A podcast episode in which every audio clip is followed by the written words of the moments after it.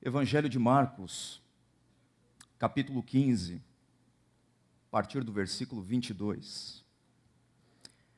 Levaram Jesus ao lugar chamado Gólgota, que quer dizer lugar da caveira,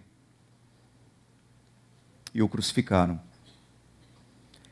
Eram nove horas da manhã quando o crucificaram.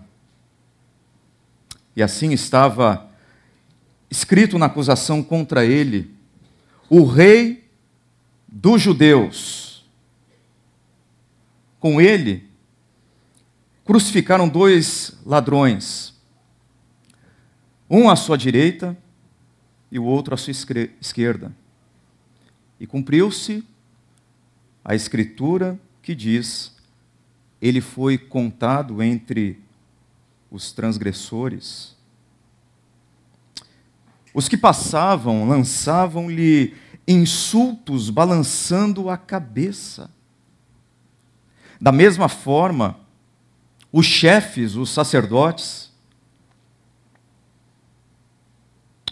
zombavam dele entre si, dizendo: Cristo, o Rei de Israel, desça da cruz para que o vejamos e creiamos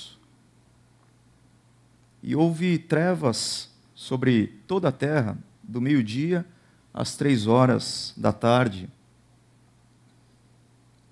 Por volta das três horas da tarde, Jesus bradou em alta voz: Meu Deus, meu Deus, por que, que me abandonastes?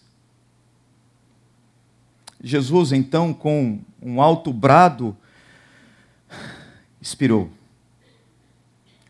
Quando o centurião que estava em frente de Jesus, ouviu o seu brado e viu como ele morreu, disse: realmente este homem era era o filho de Deus. Filho de Deus que era o título dado ao grande imperador romano. Verdadeiramente ele era o rei, o rei dos reis. O rei dos reis foi humilhado, zombado e brutalmente morto numa cruz romana. O escritor Lucas diz que Jesus foi como um espetáculo para o mundo, o termo que ele utiliza no seu evangelho. Espetáculo. E de fato, Jesus foi um espetáculo para o mundo. Jesus foi um espetáculo de horror. Mas por detrás desse trágico, triste, dramático, perverso espetáculo, havia um rei que, conquanto aparentemente derrotado, estava obtendo e garantindo a maior vitória de todas. É difícil de acreditar, porque a cruz em nada se parece com vitória, não é mesmo? Sobretudo quando vista a partir das lentes da cultura da Roma antiga.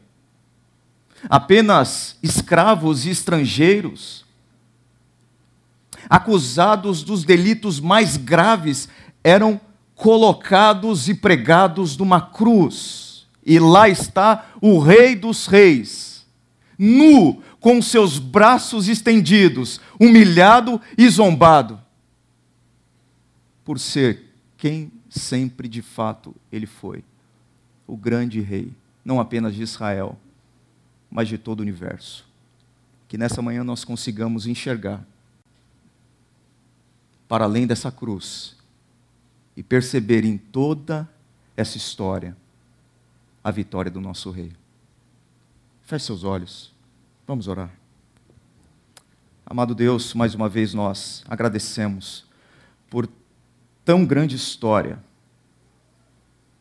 Mais uma história que, apesar desses contornos de dor e de sofrimento e de tragédia, é uma história de amor, uma história de vitória, uma história de libertação, uma história de esperança. Que os nossos olhos se abram e que a luz do Senhor ilumine o nosso coração, para que todos consigam enxergar de maneira nítida e clara a vitória do grande Rei Jesus, em quem oramos. Amém. Os discípulos vivem ainda à sombra da sexta-feira. Foram homens e mulheres que seguiram Jesus por três anos. Homens e mulheres que depositaram todas as suas esperanças nesse homem, todas. Esperança de uma libertação política, esperança de uma libertação social, esperança de uma libertação espiritual. Eles apostaram todas as fichas em Jesus de Nazaré como grande rei de Israel. Mas na sexta-feira fatídica, esse rei deu o seu último suspiro esses homens e mulheres que alimentavam todas as esperanças em Jesus, tiveram todas as suas esperanças massacradas e esmagadas pelos pregos que prenderam Jesus no seu lugar de morte. Então a sexta-feira fez nascer um medo angustiante no coração desses discípulos. É isso que a sexta-feira representa para eles. A sexta-feira representa a morte, a sexta-feira representa a desesperança, a sexta-feira representa a angústia, a sexta-feira representa a desilusão, a sexta-feira representa a dor na alma, a sexta-feira representa o choro, a sexta-feira representa o sofrimento mais agudo, a sexta-feira representa a própria morte, a sexta-feira, por conta de tudo isso, gerou um medo paralisante e angustiante no coração de, daqueles e daquelas que esperavam tanto, daquele que se auto-intitulava o Messias. No início do capítulo 16 do Evangelho de Marcos, é dito que quando terminou o sábado, dia de descanso para os judeus, Maria Madalena, Salomé e Maria, mãe de Tiago, compraram especiarias aromáticas para ungir o corpo de Jesus. As especiarias aromáticas eram utilizadas com três finalidades básicas. Primeira, minimizar o mau cheiro da decomposição do corpo. Segundo, neutralizar o avanço dessa, dessa decomposição ou seja, preservar o corpo pelo maior tempo possível. E terceira finalidade, honrar o falecido, honrar a memória daquela pessoa. Mas em miúdos, a utilização dessas especiarias aqui aponta para o fato de que essas mulheres não acreditavam na possibilidade de Jesus Cristo ressuscitar dentre os mortos, em outras palavras, elas estavam absolutamente confortáveis com a realidade da sexta-feira. O coração e a mente delas se conformaram com a sexta-feira. O texto segue dizendo que no primeiro dia da semana, bem cedo, ao nascer do sol, elas se dirigiram ao sepulcro, perguntando umas às outras: quem removerá para nós a pedra da entrada do sepulcro, vejam vocês, essas mulheres estão agora no primeiro dia da semana, essas mulheres estão no domingo, mas o coração dessas mulheres continua preso na sexta-feira. Jesus é visto por essas mulheres como alguém que precisa de ajuda, não como aquele que cuida de todas as coisas. Jesus é visto por essas mulheres como alguém que está imóvel e não como aquele que move e controla todas as coisas.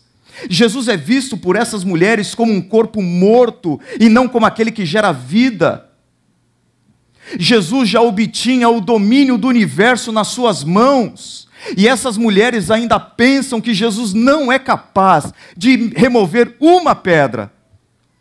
Jesus já era um leão indomável, e essas mulheres ainda acreditam que Jesus é um cordeiro sacrificado. Os sentimentos delas estavam presos e assombrados pela sexta-feira.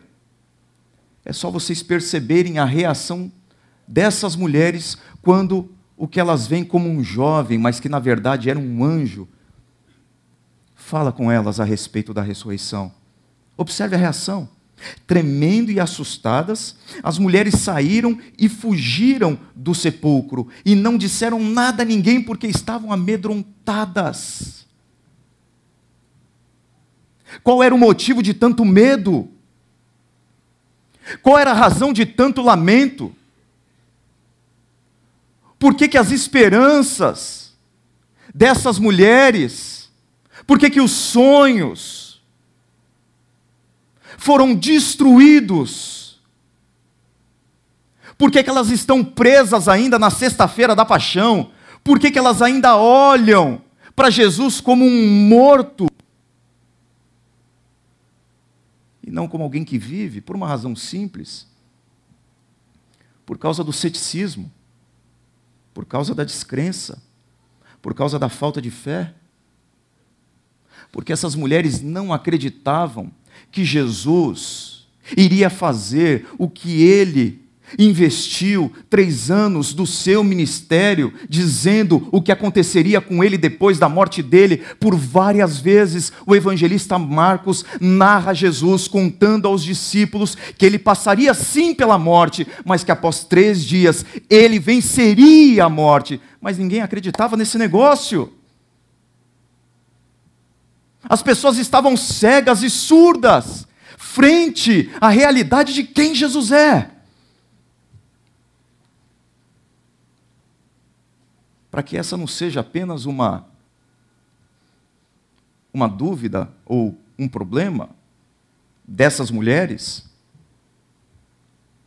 É interessante como que Marcos pinta esse quadro, cuja tônica principal, cuja cor primária é o medo, é a incredulidade, Maria Madalena foi e contou aos que com Jesus tinham estado, eles estavam lamentando e chorando.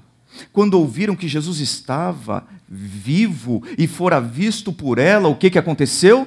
Apesar disso, não creram. Depois Jesus apareceu, noutra forma, dois deles, provavelmente os discípulos no caminho de Emaús, que Lucas registra muito bem, com muitos detalhes. Estando eles a caminho do campo, eles voltaram e relataram isso aos outros, mas também nestes eles, o quê? Não creram. A fonte do medo, do lamento, da tristeza, do choro, da desesperança, é a falta de fé. Ou seja, a fonte principal do medo, nesse caso, é o ceticismo é a incapacidade de acreditar de todo o coração que Jesus Cristo está vivo. Por isso essas pessoas têm medo, por isso elas choram, por isso elas lamentam. Por isso elas perderam todas as suas esperanças, essa é a razão. É a descrença. Elas têm medo, porque para elas Jesus ainda está morto, Jesus foi vencido pela morte. O que, que é a vida? O que, que é a sua vida sem o domingo? O que, o que é uma vida vivida a partir da sepultura ocupada e não a vida vivida a partir da pedra removida de dentro para fora? Como que você como que você tem vivido hoje? Assombrado pela sexta-feira da morte brutal de Jesus? Ou você já vive à luz do domingo? Você vive ainda escravizado, paralisado, engessado pelos seus medos que decorrem da sua falta de fé no Cristo que ressuscitou? Ou você consegue viver livre dos seus medos porque você tem a convicção firme, indestrutível, de que a Sexta-feira da Paixão foi apenas uma etapa da vitória do Rei que foi capaz de superar e sobrepujar e esmagar o maior de todos os inimigos, a morte.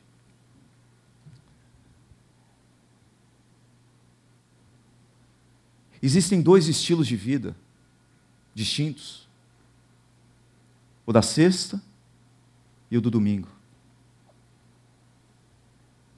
Quando a gente desenvolve um estilo de vida, a partir da sexta-feira, sem fé, sem confiança, o nosso coração se enche de medo.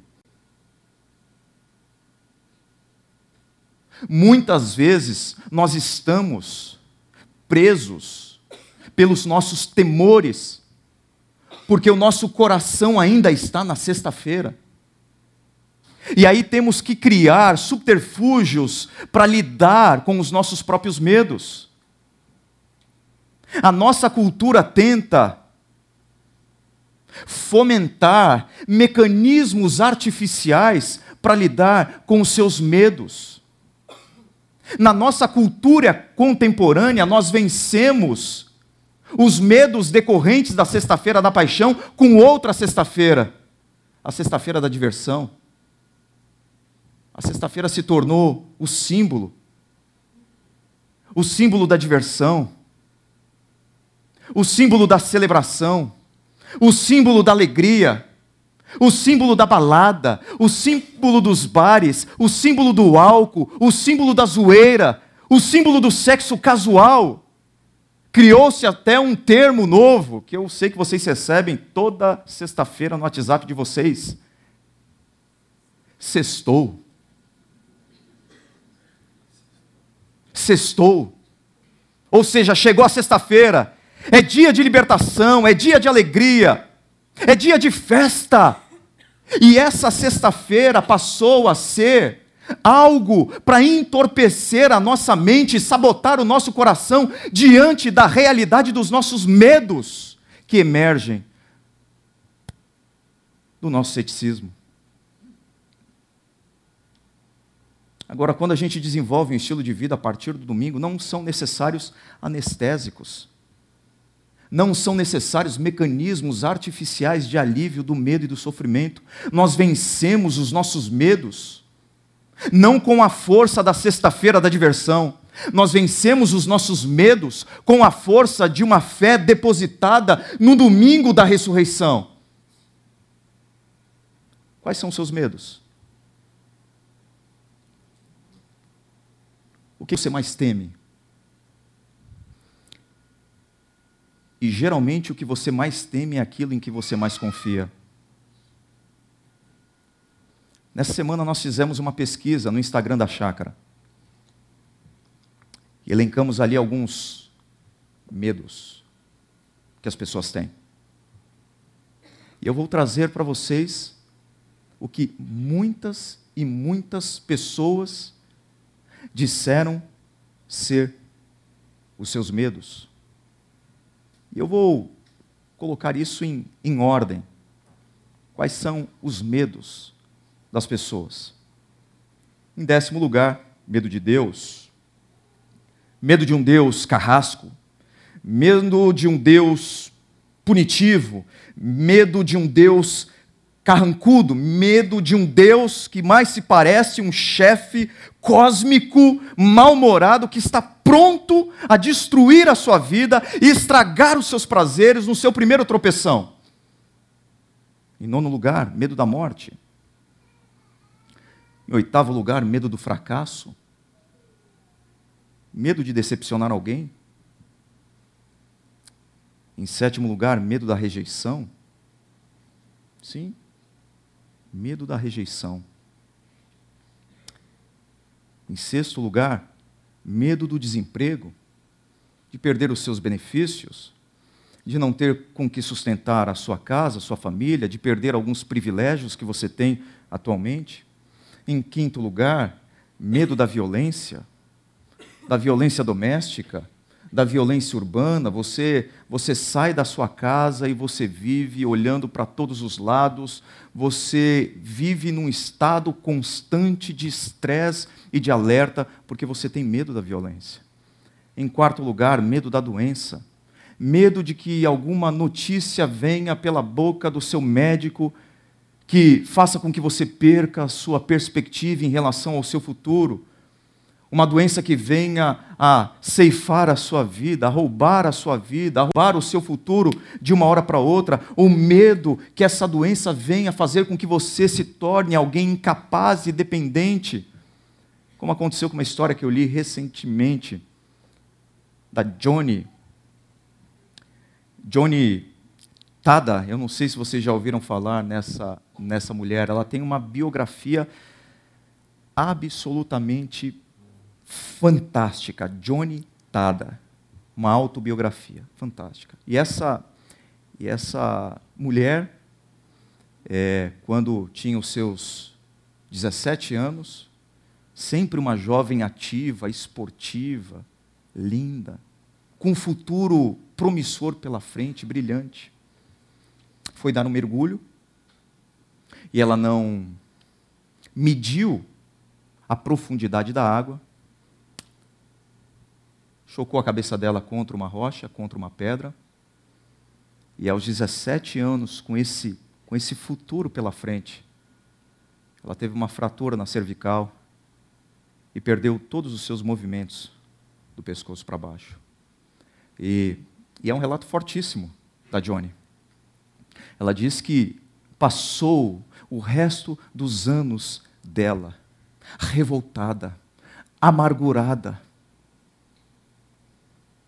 principalmente com Deus, por Ele ter permitido que ela, uma jovem vibrante, cheia de vida, cheia de saúde e cheia de fé, e cheia de fé, tivesse os seus sonhos interrompidos tão abruptamente. Medo da solidão, do abandono de alguém, de você envelhecer e ficar sozinho sem a presença dos seus filhos, ser deixado ou deixada pelo seu cônjuge, ou você que não ainda se casou, ter que conviver com esse tipo de solidão. Medo. Medo do futuro, medo do desconhecido, medo do que está por vir. Esse foi, esse foi o meu voto. O que, que vai acontecer comigo lá na frente? O que, que vai acontecer com a minha família, com as minhas filhas? O, o que vai ser do meu futuro? E quando você se pega pensando, parece que o medo do futuro, ele é a junção de todos esses medos anteriores, ou alguns deles. Mas, pasmem vocês, o primeiro medo, o medo mais votado, o medo mais registrado, o que mais assola o coração das pessoas hoje é o medo da tragédia. E lá na enquete, nós colocamos tragédia familiar. Ontem eu estava brincando com a Esther, minha filha mais nova, de seis anos, e, e eu a deixei brincando num parquinho de areia que tem no nosso edifício, e fui pedalar um pouco na academia. E daqui a pouco eu estou lá, com fone de ouvido, e eu ouço algumas mães gritando, mas desesperadamente. Eu estava com fone e ouvi uma gritaria e eu olhei pela janela, dá para ver uma parte do parque, algumas mães correndo. Eu eu paralisei. Eu paralisei porque passou um filme na minha cabeça. Porque eu tinha tido contato com a biografia da Johnny. Eu falei, meu Deus do céu. E eu fui. E eu corri. e eu vi aquele amontoado de mães. Eu não conseguia enxergar onde a minha filha estava. Eu fiquei cego. Eu procurava e não encontrava.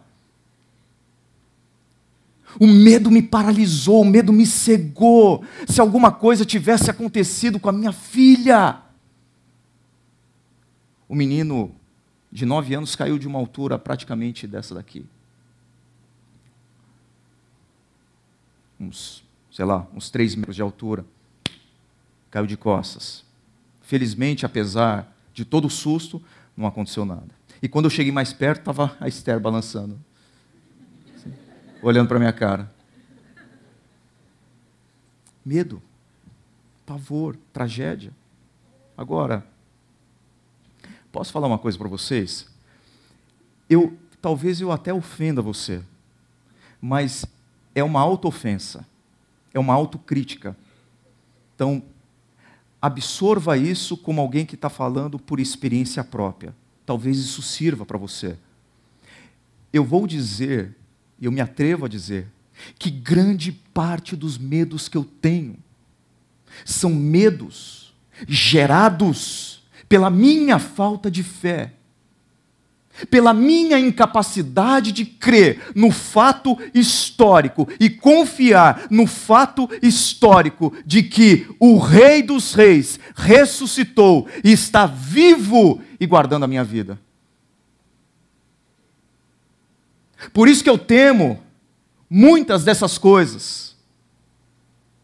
Porque às vezes eu intelectualmente creio que Jesus Cristo venceu a morte, mas o meu coração ainda não repousa tranquilamente nesse fato que Jesus Cristo está vivo e reina. A ressurreição dá luz e sentido para a nossa história. É isso que eu estou dizendo influencia a maneira como nós enxergamos a vida, como nós nos relacionamos, como nós encaramos os nossos medos. O texto continua dizendo: Mas quando foram verificar, viram que a pedra, que era muito grande, havia sido removida, entrando no sepulcro, viram um jovem vestido de roupas brancas assentado à direita e ficaram amedrontadas. Não era um jovem, era um anjo. Os outros evangelistas contam que era um anjo. Aqui é o relato dessas mulheres. E provavelmente, quando elas entraram, apavoradas naquele sepulcro, elas não viram um anjo, elas viram um jovem. Porque o medo faz isso com a gente.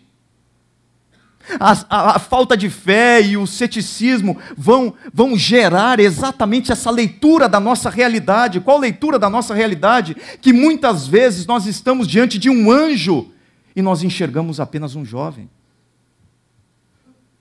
Agora, quando o nosso coração está cheio de fé e de esperança, nós olhamos para um jovem e conseguimos enxergar um anjo.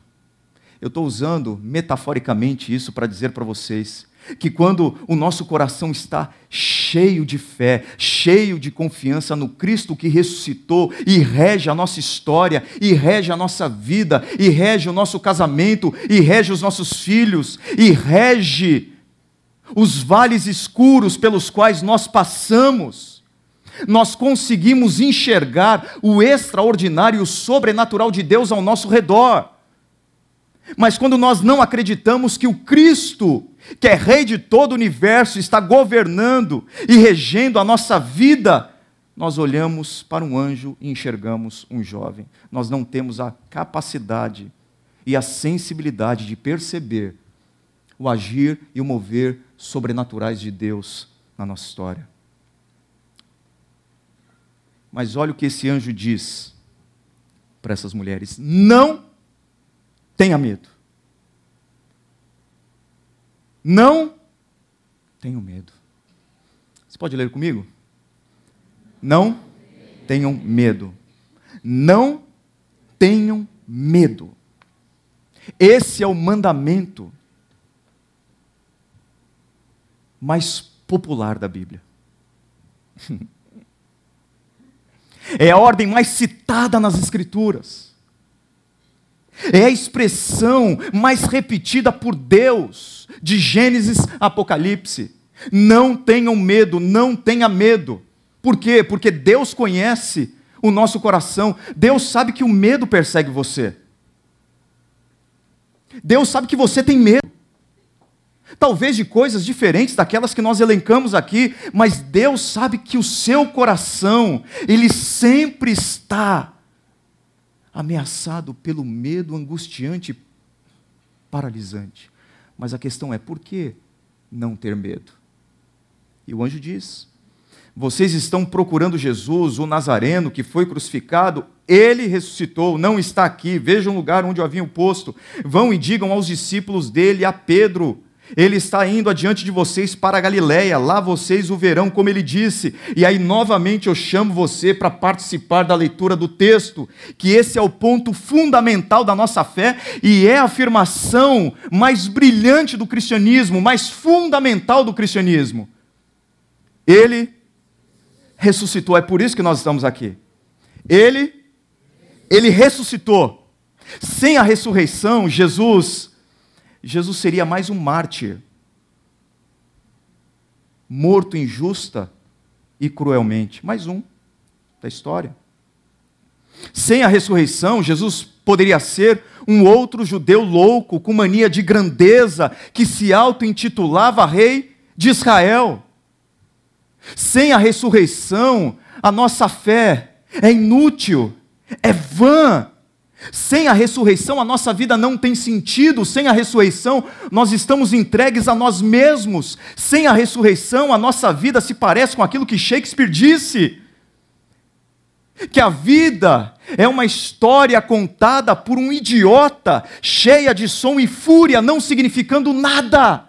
Sem a ressurreição, Shakespeare está correto, ele está certo.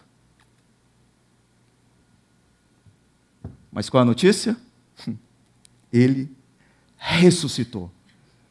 Jesus Cristo está vivo. Jesus Cristo venceu a morte.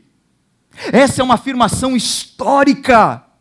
Jesus saiu daquela sepultura para reinar sobre todo o universo. A ressurreição de Jesus não é o fim do grande enredo ou do grande drama das Escrituras. A ressurreição de Jesus não é o epílogo do livro da história. A ressurreição de Jesus é o evento crucial, climático.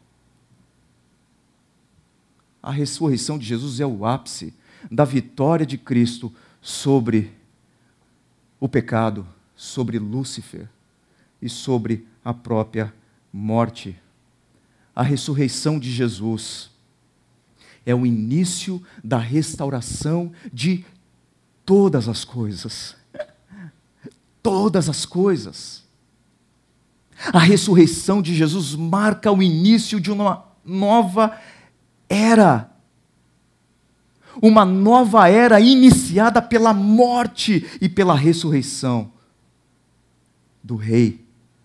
Nós carregamos resquícios de uma visão de mundo muito antiga, construída sobre a seguinte premissa: a matéria, o corpo, é essencialmente má e o espírito é essencialmente bom. O cristianismo ocidental, fortemente influenciado por essa dicotomia, por esse dualismo, matéria má, espírito bom, e altamente contaminada pelo individualismo, acabou afirmando e defendendo e crendo que a morte e a ressurreição de Jesus foram eventos aplicados à salvação do indivíduo da pessoa. Pessoas são salvas, ou seja, Jesus morreu e ressuscitou para que essas pessoas sejam salvas, depois que elas morrerem, elas garantem a entrada delas no céu. Mas a morte e a ressurreição de Jesus não foram obras de Jesus para colonizar o céu com almas. A morte e a ressurreição de Jesus aconteceram para que Jesus trouxesse o reino de Deus para a terra. Não para que a terra invadisse o céu, mas para que o céu invadisse a terra.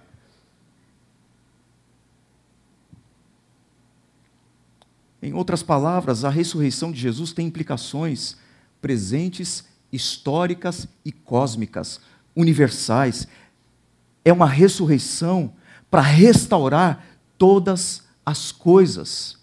Jesus Cristo morreu e ressuscitou não apenas para salvar indivíduos, Jesus Cristo morreu e ressuscitou para resgatar a criação de Deus das consequências desastrosas, da disformidade e caos gerados pela rebelião humana, a fim de que ele restaurasse toda a criação de Deus novamente. Mas a ressurreição de Jesus também aponta para o dia em que o Rei que já inaugurou o reino de Deus na terra, virá para consumá-lo. E todos aqueles que dobraram os seus joelhos diante desse rei serão convidados para participarem de um mundo sem choro, sem dor, sem sofrimento, sem lágrimas, sem angústia, sem ansiedade, sem temores, sem assombro, sem solidão, sem fracasso, sem medo Jesus ressuscitou para construir uma nova criação, para renovar todas as coisas. E essa ideia fica muito clara no ensino do apóstolo Paulo, quando ele diz: portanto, se alguém está em Cristo, é nova criação. Muitas pessoas traduzem esse versículo, esse termo, como nova criatura, aplicando a obra de Jesus para o indivíduo. Mas todos os usos que Paulo faz dessa palavra aí, principalmente na carta que ele escreveu aos Romanos, tem a ver com criação e não como criatura. Ou seja, Jesus veio para estabelecer não apenas novas criaturas, pessoas diferentes e pessoas transformadas, ele veio para renovar o universo, toda a criação. Ele já iniciou esse processo, mas ele prometeu que vai concluí-lo e consumá-lo no fim de todas as coisas. Agora, quando eu ouço tudo isso, eu penso: legal, isso é demais, isso é fantástico, isso é brilhante, isso é incrível, mas o que toda essa transformação cósmica, universal, tem a ver com a minha vida aqui e agora? A afirmação de que Cristo ressuscitou tem implicações para a sua vida, sim. E várias. Principalmente quando você está vivendo no meio dos seus medos. Pense aí nos seus medos nas suas dores, nos seus sofrimentos, como que como que a certeza de que Jesus saiu da sepultura e foi se assentar no trono a partir do qual ele governa a história e influi no seu comportamento, influi na maneira como você se relaciona com as pessoas, influi na forma como você encara os vales escuros pelos quais você tem passado. Isso para mim ficou muito claro no livro do Brennan Manning, chamado Impostor que Vive em Mim, quando ele escreve o seguinte: quando a tragédia acontece e não conseguimos ouvir nada além do som da agonia, quando a coragem foge pela janela e o mundo parece ser um lugar hostil e ameaçador, nenhuma palavra, por mais sincera que seja, é suficiente para proporcionar qualquer conforto ou consolo. Eu creio nisso piamente. Quando alguém está passando por uma dor imensa, é difícil você trazer palavras de conforto e consolo para essa pessoa. A noite é ruim. Como será possível suportar a noite? O Deus de nossa jornada solitária está em silêncio. Mesmo assim, pode ser que nas provações mais desesperadoras da existência, sintamos que a mão marcada pelo cravo nos segura com firmeza suportamos a noite, a escuridão, dá lugar à luz da manhã. A tragédia altera radicalmente a direção da vida, mas em nossa incapacidade de nos defendermos diante das dores, do sofrimento, das lágrimas, das dificuldades, das injustiças, das traições, da solidão, experimentamos o poder da presença do Jesus ressurreto a ressurreição de Jesus, da esperança que você precisa para vencer os medos que você tem. Sejam eles quais forem. Você sofre com medo da punição de Deus, Jesus diz: não tenha medo. Eu morri e ressuscitei por amor a você. Você que sofre com medo da morte, Jesus diz: não tenha medo, eu venci a morte. Você que sofre com medo do fracasso, Jesus diz: não tenha medo, eu venci o mundo. Você que sofre com medo da rejeição e da traição, Jesus diz: não tenha medo, meu amor por você é fiel até o fim. Você que sofre com medo do desemprego, Jesus diz: não tenha medo, eu cuido de você. Você que sofre com medo da doença, Jesus diz: não tenha medo, eu vou te dar um novo corpo e uma nova mente. Você que tem medo, que sofre com medo da solidão, Jesus diz: não tenha medo, eu estou com você. Você que sofre com medo do futuro, Jesus diz: não tenha medo, seu futuro está em minhas mãos. Você que sofre com medo da violência e da tragédia, Jesus diz: não tenha medo, eu consolo você. Como nós vencemos os nossos medos? Nós vencemos os nossos medos a partir da perspectiva de uma vida que é vivida na ótica do Cristo que ressuscitou e disse para você: não tenha medo, eu estou vivo, eu reino eternamente e governo a sua história. Coragem não é ausência de medo.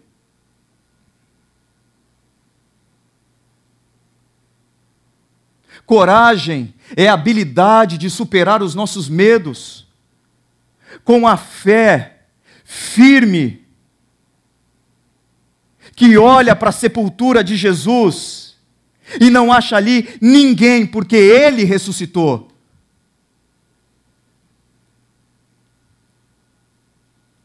É isso que o rei Davi conta, talvez no texto mais conhecido de toda a Bíblia, Salmo 23,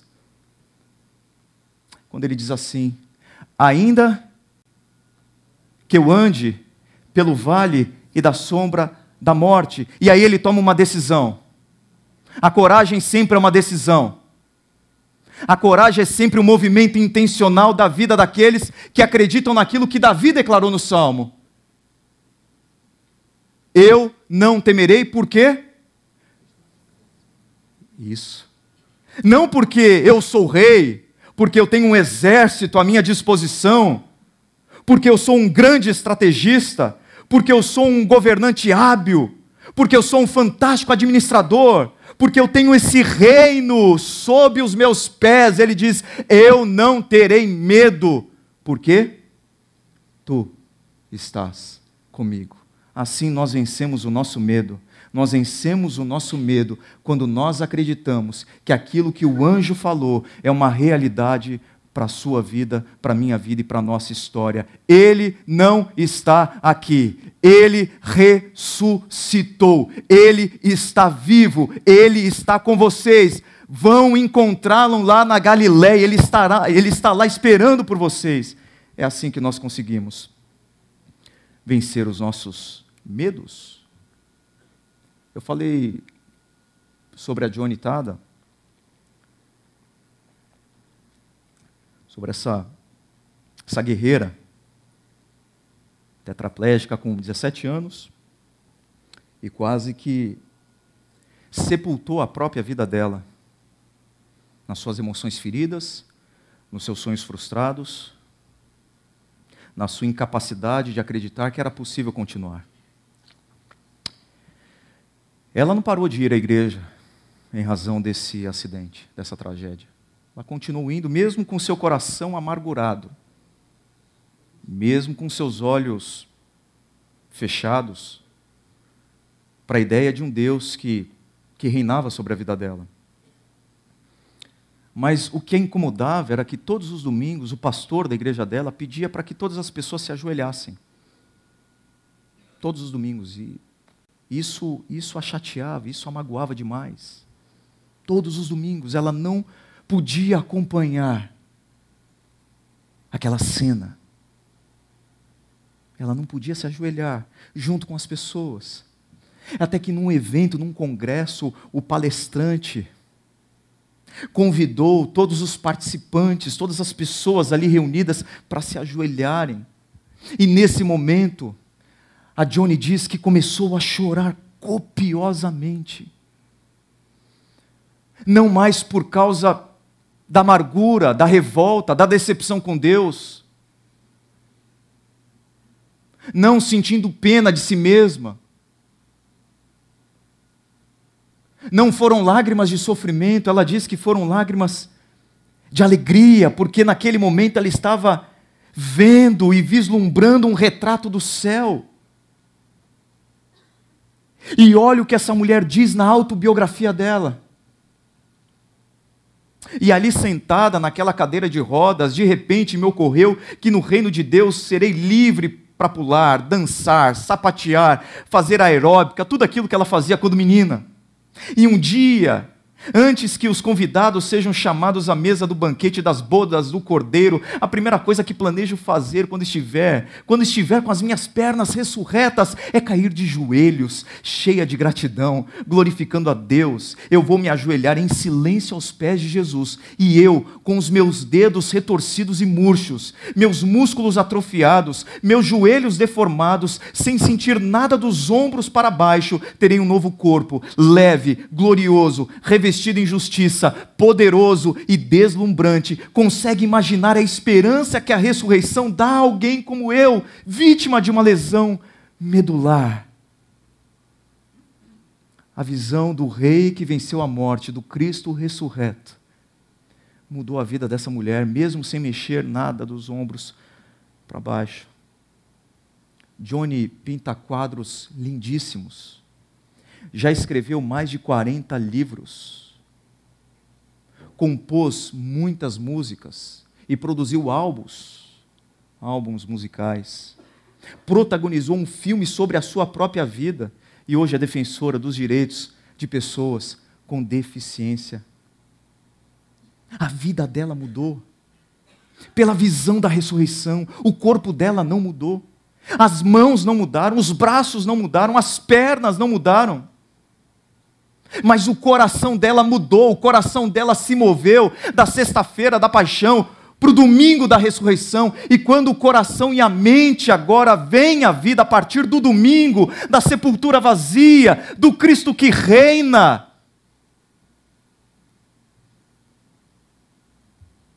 essa pessoa consegue lidar, mesmo com a tragédia, na perspectiva de alguém que perdeu os movimentos do corpo, jamais a esperança.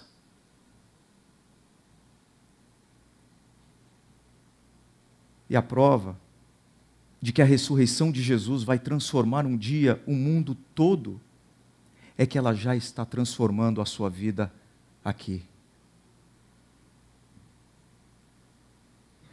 Qual vai ser a maneira do mundo, da nossa cidade, ser impactada com a notícia de que o rei veio inaugurar o reino de justiça, de paz, de alegria, de felicidade, de prosperidade, e que um dia irá consumá-lo. Como que o mundo vai saber disso? Através da nossa transformação. Nós, a igreja, é responsável por antecipar e sinalizar na história o reino vindouro de Jesus. Para que nós tenhamos a coragem de dizer isso ao mundo, nós precisamos incorporar esse reino vindouro, nós precisamos colonizar a cidade de Campinas com a ética do Cristo ressurreto.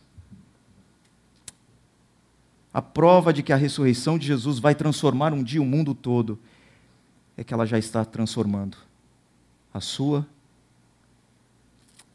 a sua vida. E diante disso, eu quero te fazer essa pergunta. Simples, direta. Se você está aqui hoje é porque em algum grau você tem interesse em saber um pouco mais desse Cristo que a gente diz que ressuscitou. Ou você está aqui porque você acredita piamente nisso, que ele ressuscitou. Pergunta é: para qual medo, para qual área da sua vida você precisa ouvir o Jesus ressurreto dizendo: não temas? Para qual área? Então ouça agora a voz de Jesus dizendo: Eu não sei quais são os seus medos. Eu não sei o que, que tem apavorado você. Eu não sei o que, que tem feito você chorar. Eu não sei o que, que tem roubado a sua paz, o seu sono, o que tem sabotado as suas esperanças. Mas a a voz poderosa de Jesus precisa falar no fundo do seu coração nessa manhã. Não temas, não temas. E a segunda pergunta que eu faço para você é essa: Você já rendeu toda a sua vida ao governo desse rei vitorioso? Eu vi uma vez o pastor Tim Keller dizendo que a ressurreição faz do cristianismo a religião mais irritante do mundo. Não existe religião mais irritante do que essa, que acredita na ressurreição. Porque se a ressurreição de fato aconteceu, se é um evento na história da humanidade, tudo aquilo que Jesus disse a respeito dele é verdade. E se tudo aquilo que ele disse a respeito dele é verdade, você não tem outra opção a não ser centralizar, ressignificar, reorientar toda a sua vida na pessoa desse rei. Não tem outra solução. Ou ele é rei da sua história e da sua vida, ou ele é mais um louco varrido que pisou as estradas empoeiradas da Palestina do primeiro século.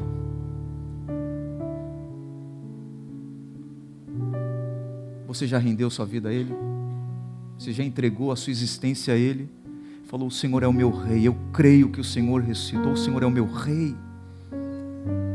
Por isso que nessa manhã eu não fiz uma abordagem, digamos, apologética, trazendo aqui as evidências históricas da ressurreição de Jesus. Porque para mim, o maior problema de se acreditar na ressurreição não é a ausência de fatos históricos que corroboram para a historicidade da ressurreição de Jesus. Ou seja, não é um problema intelectual. O grande problema com a ressurreição é um problema do coração, porque se a ressurreição de fato aconteceu, eu preciso submeter toda a minha vida ao Rei e fazer com que a minha vida orbite a ressurreição dele, ou seja, o problema com a ressurreição não é a ausência de provas, o problema com a ressurreição é a exigência que a ressurreição de Jesus faz para você, para que você se renda a Ele. Se você crê na ressurreição de Jesus, toda a sua vida, o seu casamento, a educação dos seus filhos, o trabalho que você desenvolve na empresa, a forma como você lida e trata os seus funcionários, o jeito com que você atravessa situações difíceis na sua vida, tudo na sua caminhada, tudo na sua existência deve ser centrada na ressurreição. Você já rendeu toda a sua vida ao governo do Rei vitorioso? Se você ainda não rendeu, o convite que eu faço para você nessa manhã é para que você celebre a ressurreição de Jesus, reorientando toda a sua vida a partir dela e entregando todo o seu ser ao Rei Jesus. Feche seus olhos.